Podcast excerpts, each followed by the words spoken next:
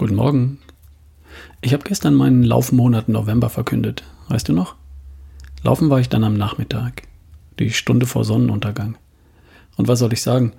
Da war ich offenbar nicht der Einzige, der sich für den November was vorgenommen hat. Ich habe auf meiner Hausstrecke gestern so viele Läufer getroffen, wie sonst nur auf einem Sonntagvormittag im Frühling. Kann sein, dass es an dem milden Wetter lag. Vielleicht habe ich die Menschen aber auch einfach unterschätzt. Vielleicht starten jetzt viel mehr Menschen mit guten Vorsätzen in diesem Monat, als ich dachte. Und das ist gut so. Vier Wochen oder einen Monat, das ist ein überschaubarer Zeitpunkt, Zeitraum. Für vier Wochen kann ich planen und das kann ich auch gut durchziehen. Ich habe mir gerade einen Monatskalender ausgedruckt, Laufmonat November draufgeschrieben und den gestrigen Tag grün angestrichen. Das wird cool. Reden wir heute mal über Genetik, über Epigenetik und über Selbstwirksamkeit beziehungsweise über die Selbstwirksamkeitserwartung. Genetik kennst du. Genetik ist die Vererbungslehre. Jede Zelle unseres Körpers enthält 46 Chromosomen und auf den Chromosomen liegen die Gene. Die Gene, das sind einzelne Abschnitte auf den Chromosomen und jedes Gen steht für eine Erbinformation. Viele verstehen das immer noch so, dass in unseren Genen geschrieben steht, welche Haarfarbe wir haben, welche Augenfarbe, ob wir große oder kleine Menschen werden und so weiter. Angeblich steht in den Genen auch noch viel mehr. Zum Beispiel, welche Krankheiten wir mit einer höheren Wahrscheinlichkeit bekommen werden oder ob wir dazu neigen, dick zu werden oder besonders alt zu werden und allerlei Dinge mehr.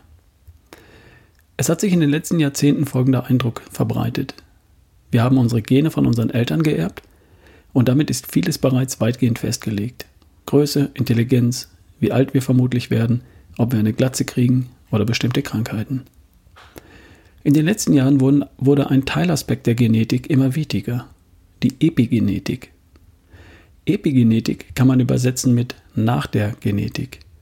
Die Epigenetik besagt, dass ein bestimmtes Gen in unserer Erbanlage noch lange nicht bedeutet, dass das, wofür dieses Gen steht, auch wirklich eintritt, sondern dass weitere Einflüsse nötig sind, damit eine Erbinformation überhaupt zum Tragen kommt. Äußere Einflüsse, also Dinge, die wir beeinflussen können. Wir leben heute nicht mehr im Zeitalter der Genetik. Wir glauben nicht mehr, dass in den Genen geschrieben steht, was mit uns wird. Darüber sind wir hinaus. Wir leben im Zeitalter der Epigenetik, nach der Genetik. Wir wissen inzwischen, dass wir Einfluss nehmen können auf die Erbinformationen und das ist eine gute Nachricht, denn sie bedeutet, dass wir unseren Genen eben nicht ausgeliefert sind. Wir können Gene an- oder abschalten. Und damit liegt es zumindest teilweise an uns, was wir aus den Genen machen, die wir von Mama und Papa geerbt haben. Ein Beispiel.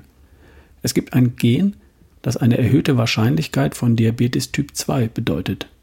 Wenn jemand dieses Gen hat, dann aber keinen Zucker und wenig Kohlenhydrate zu sich nimmt, dann wird der keinen Diabetes entwickeln. Ganz einfach. Diabetes Typ 2 ist eine erworbene Funktionsstörung des Körpers im Umgang mit Zucker. Kein Zucker, kein Problem. Noch ein Beispiel. Es gibt ein Gen, das es wahrscheinlicher macht, dass jemand zum Alkoholiker wird. Wenn ein Träger dieses Gens jedoch keinen Alkohol konsumiert, dann wird er auch kein Alkoholiker. Punkt. Genetik sagt, es liegt in den Genen. Da kannst du nichts machen. Epigenetik sagt, es liegt an dir, was du daraus machst. Du hast einen erheblichen Einfluss daraus, darauf, was aus dir wird. Und das ist gut. Wir sind nicht ausgeliefert. Wir sind nicht das Opfer unserer Gene. Das bedeutet aber auch eine gewisse Verantwortung. Nur weil unsere Eltern bildhübsch waren und kerngesund und fröhlich steinalt geworden sind, werden wir das nicht automatisch auch. Und falls in unserer Familie bestimmte Krankheiten häufiger vorkommen, dann ist das noch längst nicht unser Schicksal. Ja, was beeinflusst denn unsere Gene? Es ist die Lebensweise, unser Lifestyle. Epigenetik sagt, dass wir über die Art, wie wir essen, uns bewegen, schlafen, denken, entspannen, wie wir leben halt, unsere Gene beeinflussen.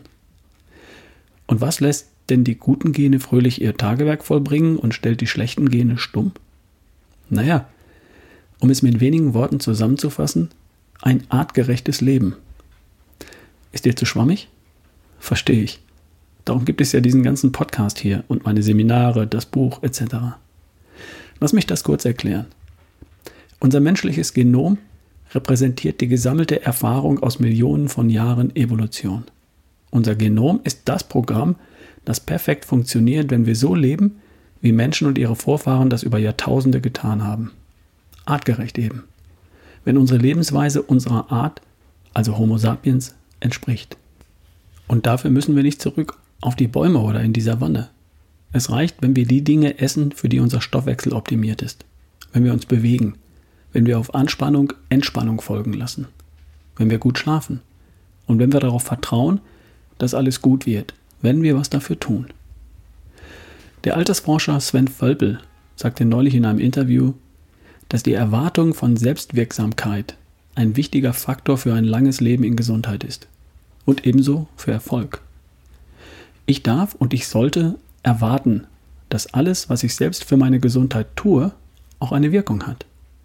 Das Bewusstsein der eigenen Einflussmöglichkeiten in Bezug auf Erfolg ebenso wie in Bezug auf die Gesundheit haben offenbar die Gesunden und die Erfolgreichen gemeinsam. Also, du und ich, wir sind auf dem richtigen Weg. Schön, dass du dabei bist. Und wir hören uns morgen.